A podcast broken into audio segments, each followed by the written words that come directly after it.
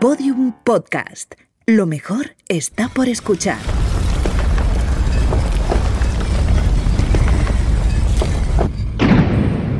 Dentro de la pirámide.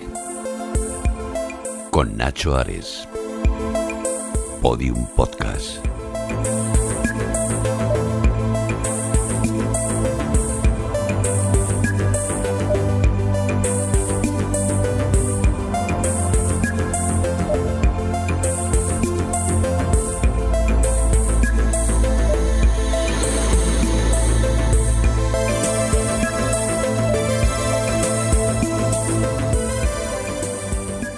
Bienvenidos a un nuevo episodio de Dentro de la Pirámide, el podcast que cada pocas semanas dentro de la plataforma Podium Podcast nos ayuda a redescubrir la historia, el arte, la arqueología, los misterios que rodean a la cultura de los faraones.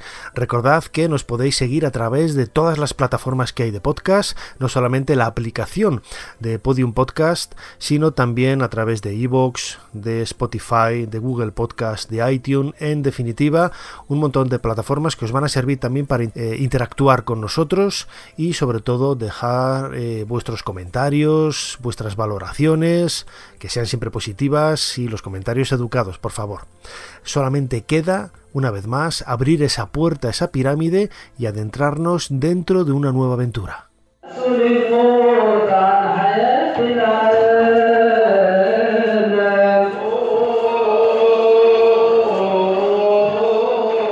La música que escuchamos de fondo pertenece a una misa del ritual copto, de la tradición copta, es una variante de la Iglesia Ortodoxa que en Egipto es la ramificación del cristianismo más extendida.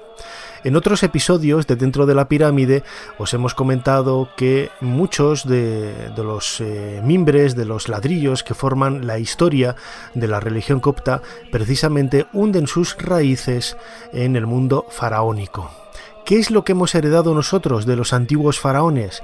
Ese es el tema que vamos a intentar desglosar a lo largo de estos minutos en este nuevo podcast.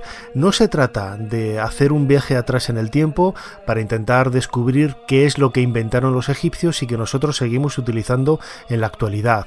No es hablar de que si los egipcios fueron los primeros en hacer la escritura, en hacer, la cerveza, en crear un calendario prácticamente idéntico al nuestro. No, no se trata de todos esos logros, sino de los elementos que forman la tradición cultural que, en definitiva, con el paso de los siglos han llegado hasta nosotros y nosotros aquí ahora mismo en el siglo XXI las seguimos utilizando y en muchas ocasiones no sabemos cuáles son ese origen curioso de aspectos eh, tremendamente comunes, tremendamente cotidianos de nuestra normalidad diaria.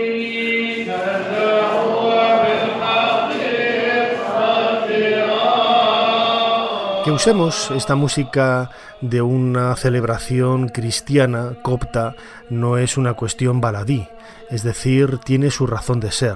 Precisamente es el cristianismo el que ha servido de puente para muchos de esos aspectos de la cultura faraónica que han llegado hasta nosotros.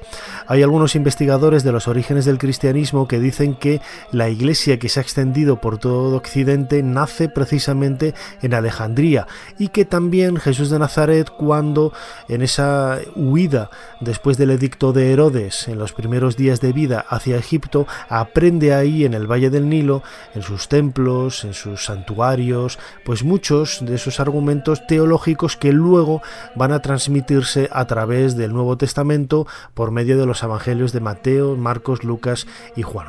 En definitiva, nuestra herencia egipcia, nuestra herencia faraónica, va mucho más allá también de la religiosidad. Hay algunos aspectos que no tienen eh, su razón de ser, o por lo menos una explicación lógica a partir de esa eh, religiosidad que, que hemos transmitido a través del cristianismo, y que son muchas las cuestiones que todavía hay que responder en este sentido.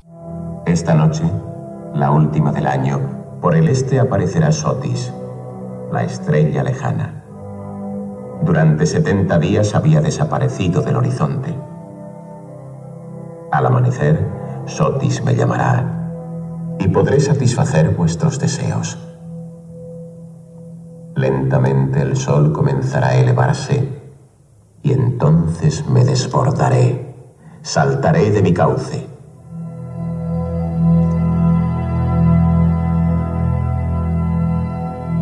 Así ocurrió todos los años durante milenios y milenios.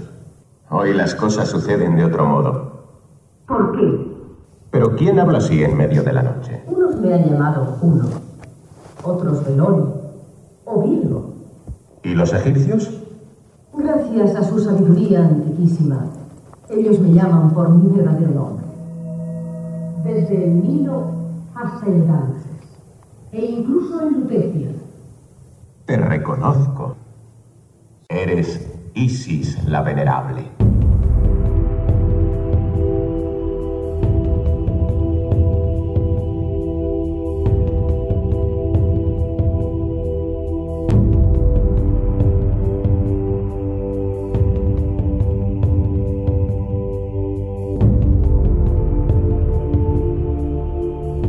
Escuchamos un fragmento de ese espectáculo de luz y sonido en la isla de Philae.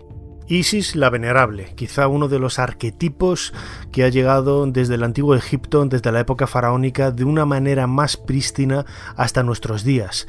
Esa idea de vincular la antigua diosa nutricia, protectora, la diosa madre Isis, con la Virgen María es algo que nadie puede negar.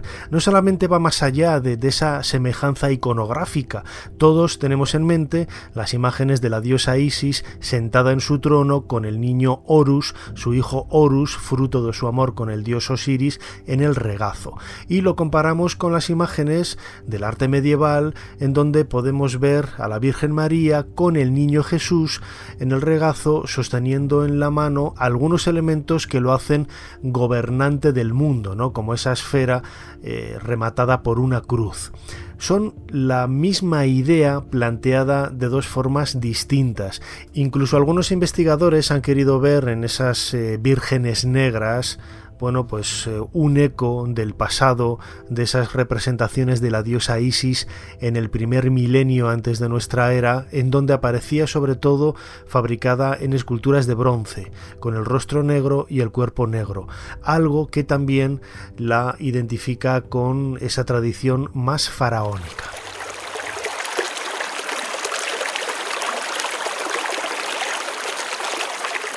Una vez más, el sonido de las aguas nos va a ayudar a recrear uno de los momentos más vívidos de la mitología egipcia y que, sorprendentemente, después de escuchar el relato, vamos a descubrir que hay muchas conexiones con nosotros, ¿no? con nuestra realidad cotidiana de este siglo XXI.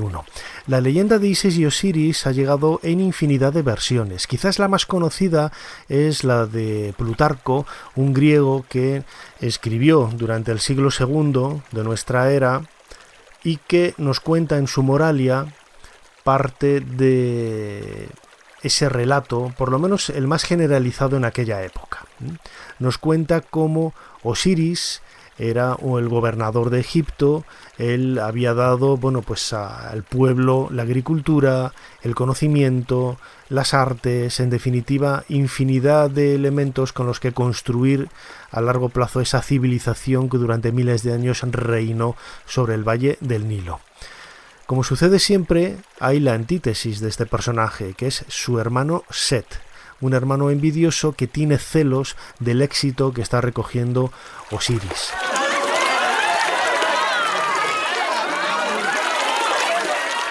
Para acabar con él, lo que hace es traicionarlo y no consigue otro método que es crear una fiesta a la que invita a un montón de gente, entre ellos a su propio hermano Osiris. Como colofón de la fiesta hay un regalo, que es un sarcófago trabajado y creado con las maderas más ricas, las decoraciones eh, más eh, reales, más increíbles ¿no? que podemos encontrar en un sarcófago de este tipo, ¿no? utilizando todo tipo de metales preciosos, de piedras, etc. Es un sarcófago que está hecho a imagen y semejanza de la figura de Osiris. Solamente cabe él de una manera precisa y exacta en su interior. Y Set juega precisamente con esa idea. Aquel que quepa exactamente en su interior, se lo lleva de regalo al final de esa fiesta. Todos los invitados van entrando uno a uno en el sarcófago. Uno le queda corto, a otro le queda largo, a otro le queda ancho, a otro le queda estrecho. Solamente cuando entra Osiris todos se dan cuenta que está hecho a su imagen y semejanza. Set, una vez que está su hermano dentro, aprovecha y lo cubre con la tapa, cerrándolo de manera hermética para siempre.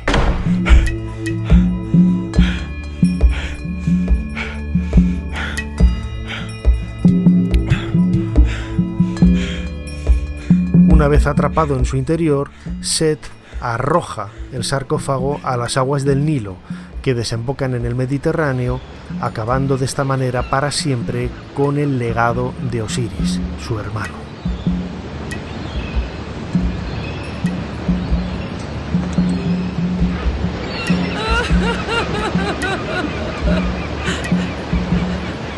La leyenda continúa con la azarosa búsqueda por parte de Isis, la hermana y esposa de Osiris, para intentar dar con los restos de su marido. Lo hace finalmente y gracias a su magia le devuelve la vida. No vamos a entrar en los detalles que rodean quizá al relato mitológico de Isis y Osiris, pero nos queremos quedar con varias ideas. La primera de todas es que Isis hace resucitar a su esposo y lo hace al tercer día que son aspectos que luego nosotros vamos a heredar a través del cristianismo, ahondando en la figura de Jesús.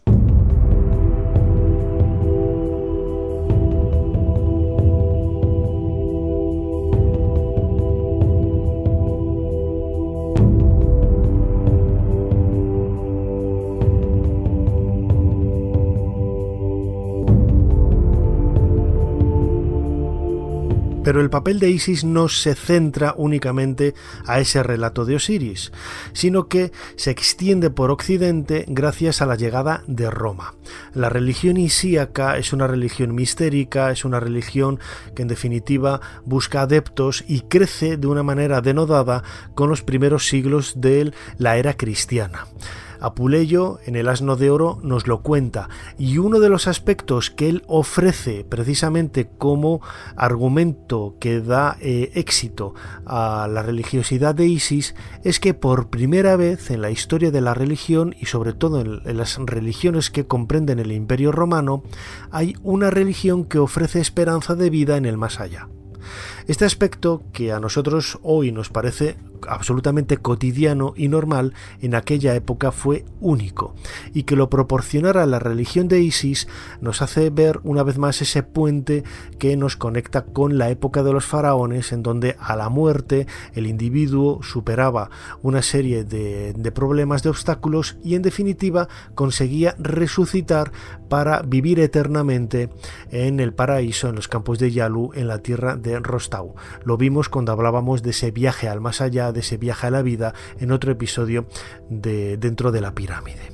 Todas esas novedades hacen que la figura de Isis se convierta en la bandera de una nueva fe, de una nueva religiosidad que crece como un exponente increíble y sin paralelos por el mundo occidental, llegando hasta nosotros y transmitiéndonos no solamente ideas religiosas, sino también ideas físicas, ideas de estética, ideas que en definitiva han llegado hasta nosotros como esa egiptomanía que a lo largo de prácticamente 2000 años se ha extendido desde el cambio de era con la llegada de Roma hasta nuestros días.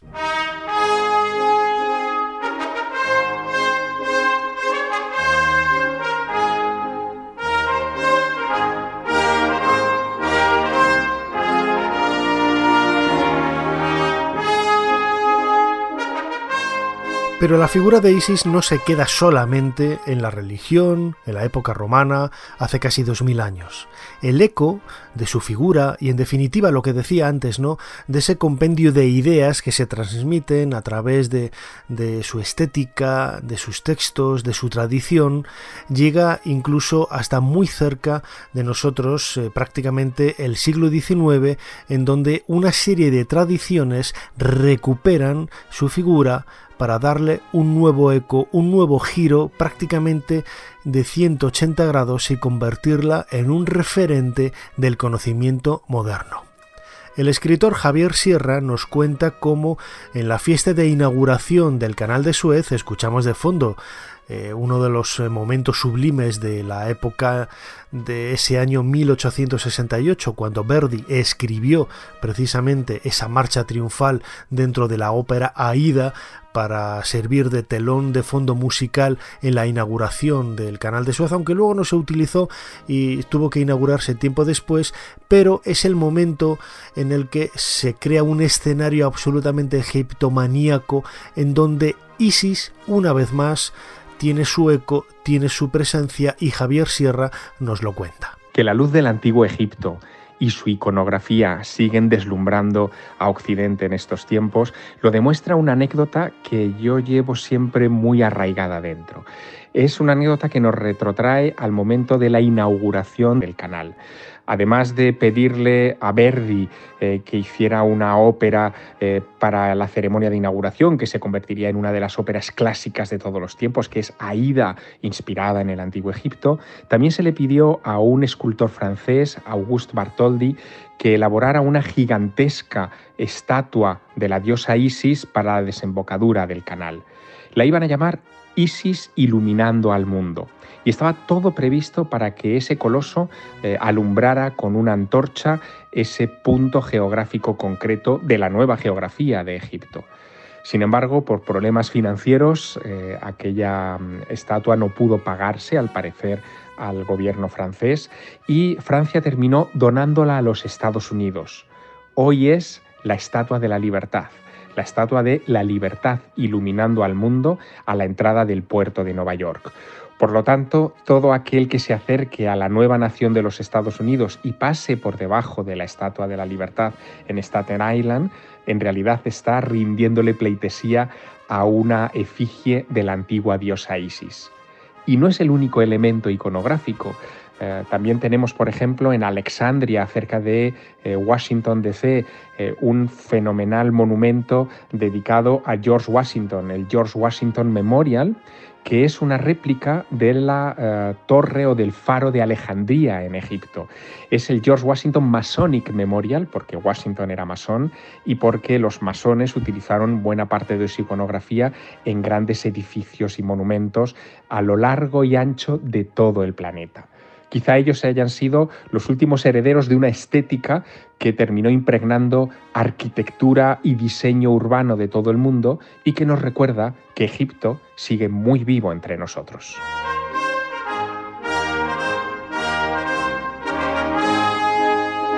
Mais si je me trouve un jour devant le même site, où il n'y a plus de touristes, par exemple au coucher du soleil, ou un matin très tôt, Esa cadena se va completando con nuevos eslabones, nuevas ideas, en definitiva nuevos ingredientes que forman un todo, un todo globalizado que el ser humano a lo largo de los últimos 2000 años ha ido rellenando, ¿no? Como si fueran eh, piezas de un puzzle, es una metáfora que he utilizado en muchas ocasiones, pero que nos ayuda a comprender esa realidad que trasciende hasta nosotros a partir del mundo de los faraones. La voz que estamos escuchando de fondo es la de Christiane de Gauche-Noblecourt, una egiptóloga francesa que falleció hace relativamente pocos años y que nos ayuda a adentrarnos en una nueva puerta, un nuevo espacio de este podcast y que redunda, sin lugar a dudas, quizá eh, uno de los argumentos que más hemos utilizado en los últimos minutos, que es la idea de esa trascendencia religiosa que ha llegado hasta nosotros a partir del cristianismo. Christiane de Gosnoblecourt fue pionera en intentar buscar en el antiguo Egipto la realidad del trasfondo de muchas tradiciones contemporáneas, que van más allá de lo que decía antes, ¿no? que si el zodíaco nuestro viene del egipcio, que si nuestro calendario viene del calendario egipcio, etc. Ella cruzaba puertas que hasta entonces nadie se había atrevido a hacer, ¿no? Y planteaba posibilidades que hoy por hoy todavía siguen sorprendiendo, pero que de la misma manera que nos sorprenden, también nos deleitan y sobre todo nos sobrecogen porque están tocando la fibra sensible que nos hace ver que realmente lo que hoy somos se lo debemos en gran parte a los antiguos faraones. Una de las ideas que ella toca y a mí más me ha llamado la atención en los últimos años es el concepto que los cristianos, los primeros cristianos, emplearon como símbolo de la figura de Jesús, que era ese pez, el ictus, que es un acrónimo que en griego, a partir de las letras que forman la palabra pez en griego, significa Jesús, Hijo de Dios, Salvador conceptos que encajan perfectamente en esos primeros cristianos y que nosotros cuando identificamos la figura de un pez con el cristianismo nos parece algo natural. Pero ¿de dónde viene esa idea? Bueno, pues Christian de Gosnoblecourt lo que hace es buscar en pinturas de la necrópolis tebana paralelos y realmente lo encuentra cuando esas escenas de pesca que podemos ver en la tumba de Nacht, en la tumba de Nebamón, o incluso en tumbas anteriores, en la tumba de Mena, en tumbas de, otras dinastías, de periodos anteriores en la historia de Egipto, vemos que el difunto está arponeando un pez, un pez que es un símbolo de resurrección. Es decir, quizá no sabemos dar con la clave, con, con, esa tuerca exacta que nos hace entender cuál es el significado que hay en las pinturas egipcias y por qué ellos utilizaban precisamente el pez como elemento de resurrección. Pero lo que es muy claro es que los primeros cristianos tomaron esa idea seguramente de fuentes egipcias, de fuentes faraónicas, y ha llegado hasta nosotros pues como un elemento absolutamente normalizado, no sabemos el origen, pero lo entendemos como un significado de la figura de Jesús.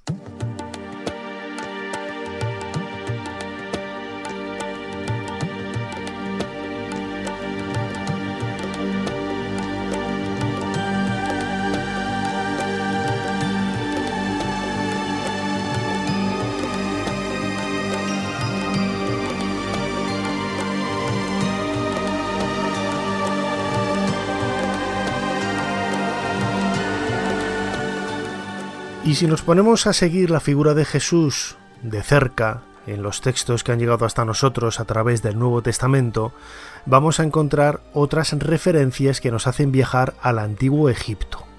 Por ejemplo, en el Sermón de la Montaña, que aparece descrito en el Evangelio de Mateo, encontramos referencias puestas en boca de Jesús que nos hacen ver bueno, pues un reflejo muy claro a la literatura egipcia, a la literatura sapiencial que ha llegado hasta nosotros por medio de fragmentos de papiros, de óstraca, etc. Las máximas de Ptahotep son un buen ejemplo de ello. Ptahotep fue un visir es decir, un primer ministro, lo tenemos que focalizar desde el punto de vista cronológico en el reinado del faraón Yerkare Isesi en la quinta dinastía hacia el 2350 antes de nuestra era. Bueno, pues la tradición faraónica lo muestra como un personaje sabio, un personaje que fue capaz de transmitir a sus generaciones una serie de conocimientos de moral, de ética, como una serie de normas para convertirse en una buena persona. Pues bien, vamos a escuchar a Ptahotep y luego reflexionamos sobre el eco que ha tenido hasta nosotros precisamente en palabras puestas en boca de Jesús. Da pan al hambriento, cerveza al sediento y ropa al desnudo. Si eres hombre sabio, construye una casa y funda un hogar. Ama a tu esposa como conviene, aliméntala y vístela. Aquello que se realiza es lo que Dios decide y no lo que quieren los hombres. Toma un consejo tanto del ignorante como del sabio. Un propósito prudente es más raro que una piedra preciosa, pero se puede oír de sirvientes encorvados sobre una rueda de molino.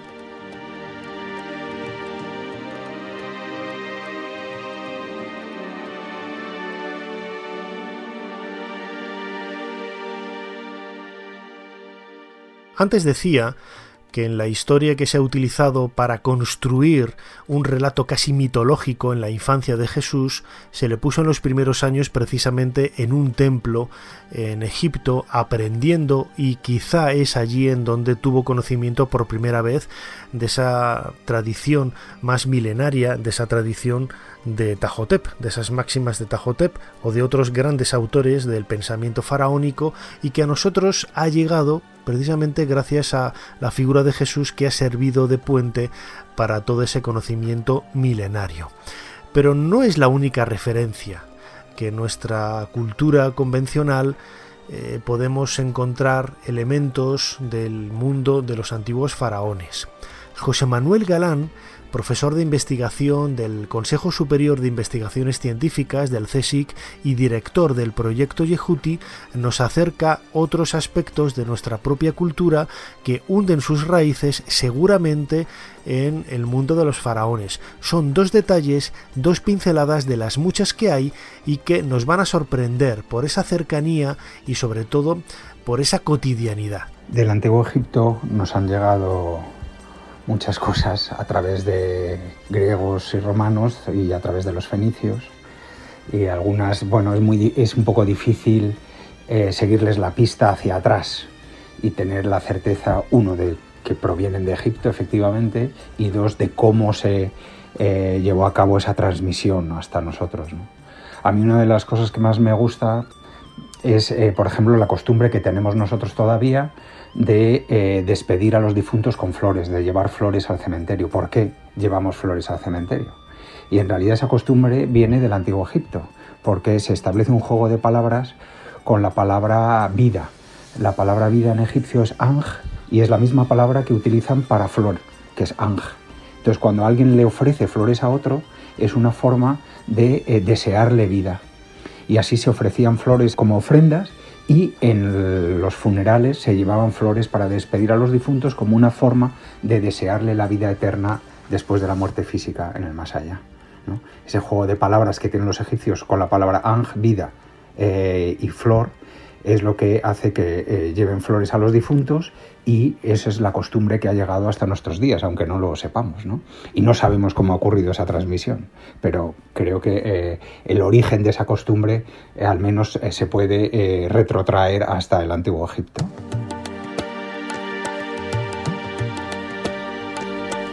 Sorprende que algo que se llevaba haciendo miles de años, hoy continuemos haciéndolo pero con un sentido diferente. Antiguamente era la idea de transmitir ese concepto de vida. Hoy lo hacemos como un gesto hermoso, un detalle de cariño hacia esas personas que ya no están con nosotros. Bueno, pues darles una ofrenda de, de, flores podría significar otra cosa. En el ambiente judío incluso se ha intentado interpretar como algo que intentaba paliar el efecto del olor del cadáver pues por medio de esos regalos de, flores, ¿no? Sin embargo, el sentido va mucho más allá. Pero no solamente nos podemos quedar en, ese detalle quizás más estético. Lo comentaba, ¿no? José Manuel Galán nos iba a ofrecer dos regalos realmente sorprendentes. Uno son las flores, el significado de las flores. Y el segundo va más allá en el terreno de la escritura en el terreno quizás de algo mucho más cotidiano que utilizamos día a día. Pues bien, sabemos que el alfabeto jeroglífico, el que utilizaban los antiguos egipcios, que realmente no era un alfabeto, ha llegado hasta nosotros a través del fenicio y del griego. ¿Mm? Por ejemplo, si vemos letra a letra, hay muchas tablas en internet que así nos lo reflejan y que nos ayudan a entender lo que estoy diciendo, ¿no? La A, por ejemplo, en el alfabeto egipcio era un buitre, un buitre enorme que a través del fenicio ha llegado hasta nosotros pues a ese triángulo con una con un palo en el medio que lo convierte en nuestra A. Pues bien, hay más. Hay más si sabemos leer y sabemos reinterpretar cómo la tradición faraónica se sigue utilizando en nuestros días y lo seguimos utilizando en nuestros chats, nuestros WhatsApps, nuestros mensajes por email. Escuchad a José Manuel Galán. En, eh, digamos, en la escritura hay otra cosa muy interesante, aunque yo no tenga ahora la certeza de cómo ocurre esa transmisión, pero que me viene a la cabeza así a bote pronto, y es el signo de exclamación. En egipcio antiguo, cuando alguien quería hacer hincapié en algo, eh, eh, introducía un signo jeroglífico que es sepsen, que es un círculo y dos palitos abajo, que quiere decir dos veces. ¿no? Eh, y no es que tengas que repetir dos veces lo que acabas de decir o la palabra que acabas de escribir, sino que eh, es la idea de exclamación. Y como digo, es un círculo con dos palitos juntitos que pueden eh, sustituirse por uno ¿no? más grueso. Y yo creo que esa, esa idea de exclamación, del signo de exclamación, pudiera venir de la forma que tenían los egipcios de escribir la exclamación.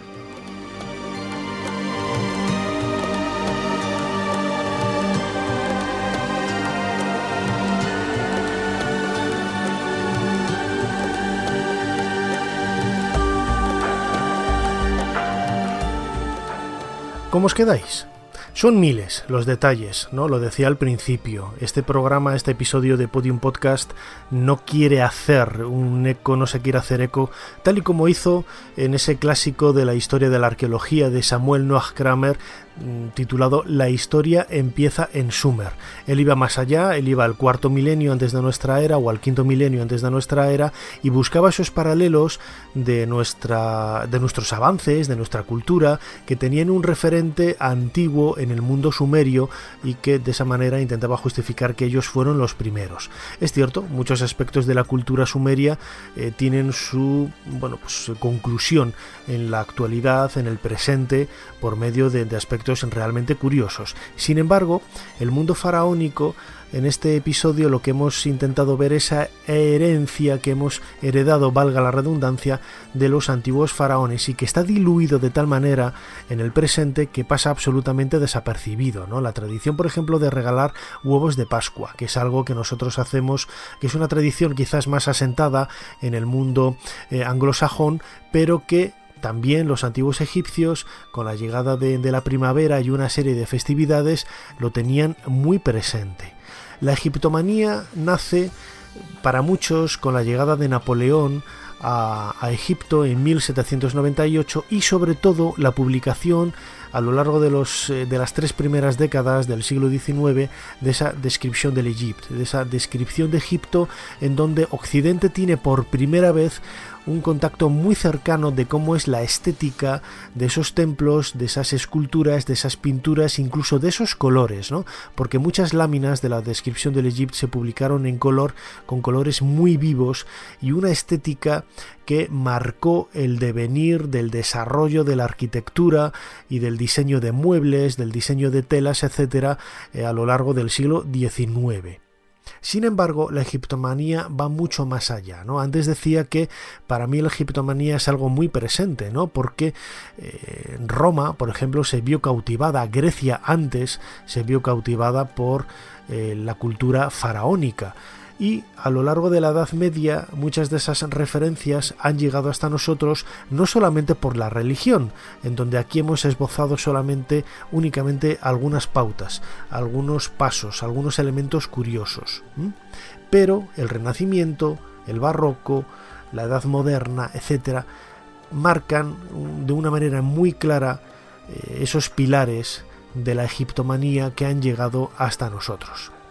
Zahi Hawass nos lo cuenta, como siempre, con ese acento tan curioso y con esa forma, con ese empaque, con ese poder que le da la voz de uno de los egiptólogos eh, más conocidos en la actualidad.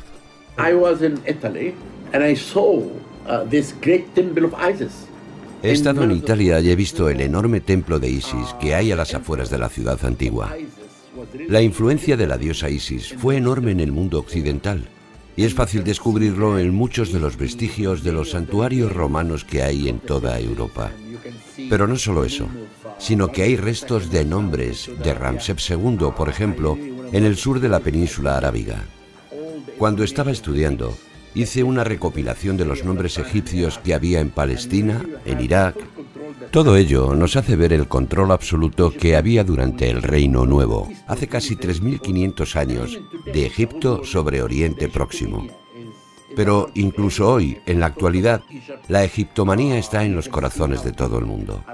Cuando hablas de Egipto, descubres cómo la gente está fascinada por las pirámides, las momias, la esfinge, el rey Tutankamón. Cuando hablo con niños y jóvenes, me doy cuenta de ello. La gente está fascinada por el mundo del antiguo Egipto. Una vez, en una visita a una escuela en Estados Unidos, vi cómo habían hecho máscaras de reyes y de reinas de época faraónica. Yo he escrito libros de Tutankamón para niños y para adultos, y te puedo decir que realmente la egiptomanía es muy fuerte cuando les hablas de Tutankamón. Es un tema que fascina a todo el mundo.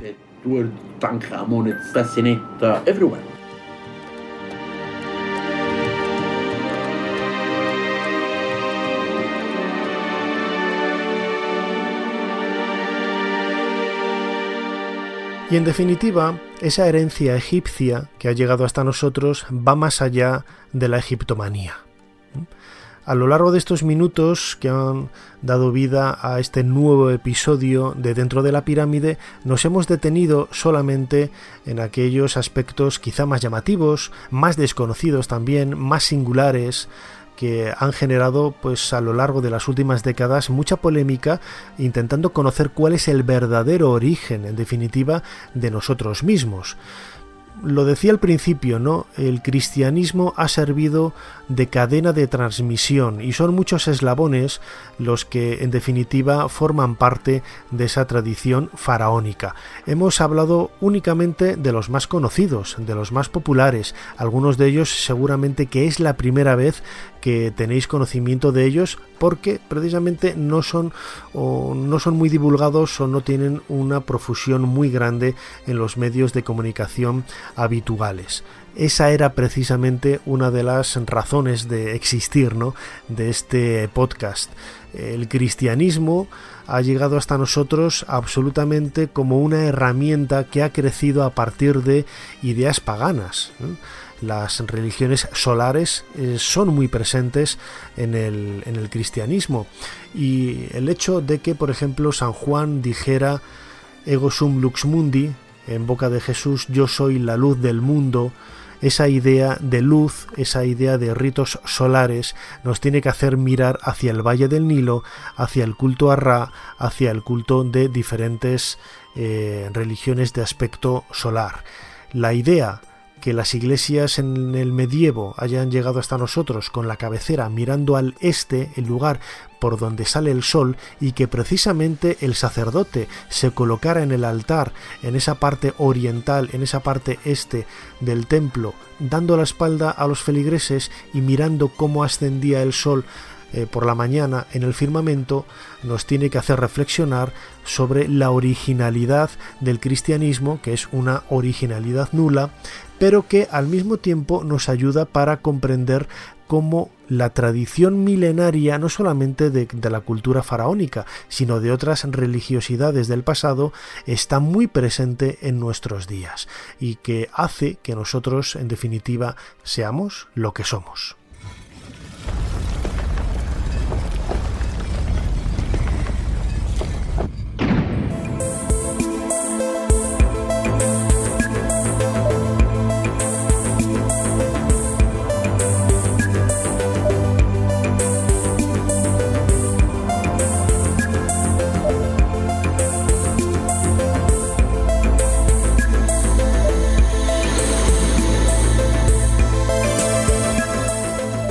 Cerramos una vez más la puerta de nuestra pirámide, llegamos al final de nuestro viaje. En esta ocasión hemos intentado conocer algunos secretos, algunos detalles curiosos de nuestra herencia faraónica. Recordad que lo podéis volver a escuchar a través de cualquiera de las plataformas en donde está colgado dentro de la pirámide. El podcast de Podium Podcast. Lógicamente lo podéis hacer a través de la aplicación, pero también lo vais a encontrar en otras plataformas. Y recordad también un detalle muy importante, hay en YouTube un canal de vídeo dentro de la pirámide en donde vais a encontrar informaciones que complementan lo que hemos estado explicando a lo largo de estos casi 40 minutos de emisión. Nos seguimos escuchando, gracias por estar ahí, nos volvemos a oír aquí en Podium Podcast dentro de dos semanas, hasta entonces.